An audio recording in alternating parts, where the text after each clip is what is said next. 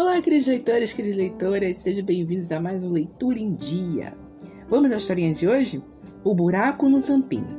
Em um dia ensolarado, os meninos disputavam uma partida de futebol. Toninho corria em direção ao gol, quando tropeçou em um buraco e ploft! Caiu no chão.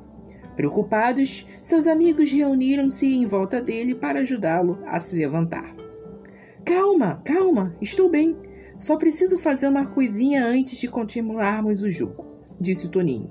Então ele pegou um pouco de areia e cobriu o buraco. Os amigos continuaram jogando e Toninho marcou um golaço. Espero que vocês tenham gostado. Semana que vem tem mais. Aproveita para seguir as nossas redes sociais. No Instagram, arroba Valente Biblioteca, no YouTube, Valente Biblioteca e acesse nosso site, valentebibliotecablog.wordpress.com. Tchau, tchau e até semana que vem.